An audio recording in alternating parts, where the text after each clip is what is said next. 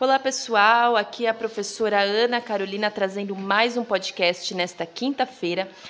E como é o primeiro podcast da quinta, todas as quintas-feiras a intenção é trazer algum fato de notícia para vocês que tenha sido mais marcante durante a semana.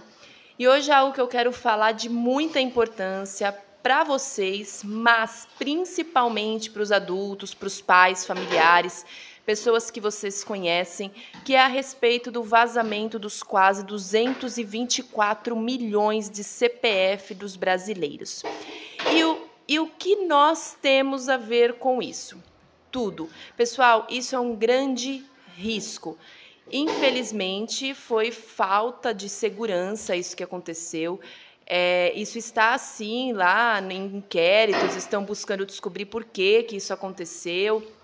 É, provavelmente isso vai acarretar uma grande multa para as empresas responsáveis, mas quem vai acabar pagando a conta se nós não tivermos conhecimento a respeito disso, se nós não tivermos sabedoria, vai ser cada um de nós.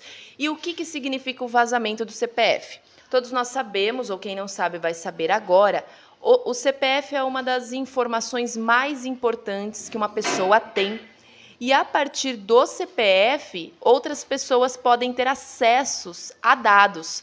Então, pelo seu CPF, dá para saber, por exemplo, as empresas podem saber o seu endereço, onde você já trabalhou, quanto você já ganhou, nome dos seus familiares, o que você faz da vida, acessos a redes sociais, enfim. Muitas informações super pessoais e sigilosas estão gravadas no seu CPF no CPF dos seus familiares, enfim, de cada um de nós.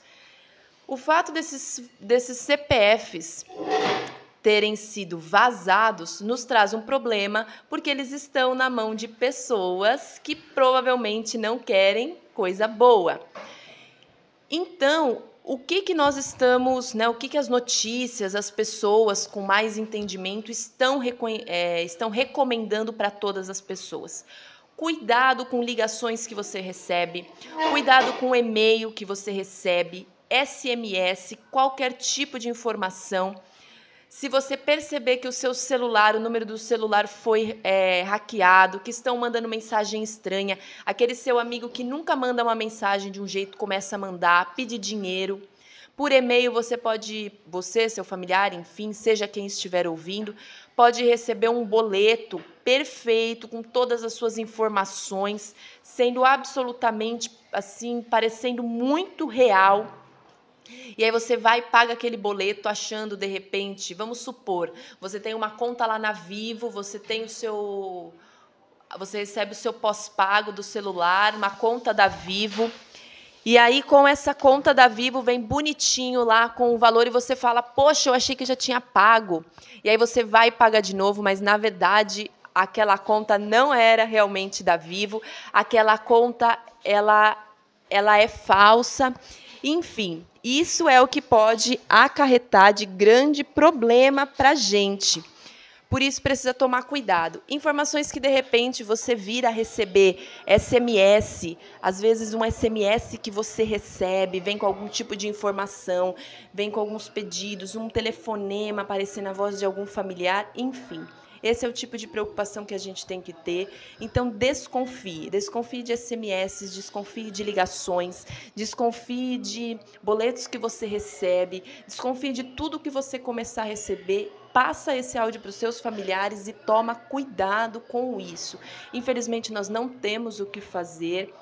As pessoas têm dito isso, inclusive o vazamento de CPF pode fazer com que pessoas consigam fazer compra no, no consigam fazer compras no seu nome, consigam acessar o, o banco, consigam fazer com que, de repente, sei lá, você vê lá que saiu um, um valor do seu banco, que você não fez uma compra, desconfie de tudo.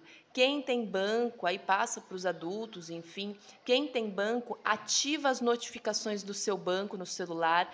Porque, por exemplo, o meu banco, se alguém faz uma compra, é, quando eu faço uma compra no meu cartão, automaticamente já vem no meu celular o valor da conta, onde da compra, onde eu comprei, isso para mim é uma segurança. Então, de repente, eu estou na escola, não estou fazendo compra nenhuma e vem lá 200 reais em compra. Aí eu já posso ligar para o meu banco, acionar, falar tal coisa está acontecendo. De repente pode ser clonagem do meu cartão, pode ser que conseguiram é, entrar na minha conta, podem até é, fazer compras dentro da própria, de repente entra no site e compra por aquele site através do meu nome, se passando por mim não sou eu.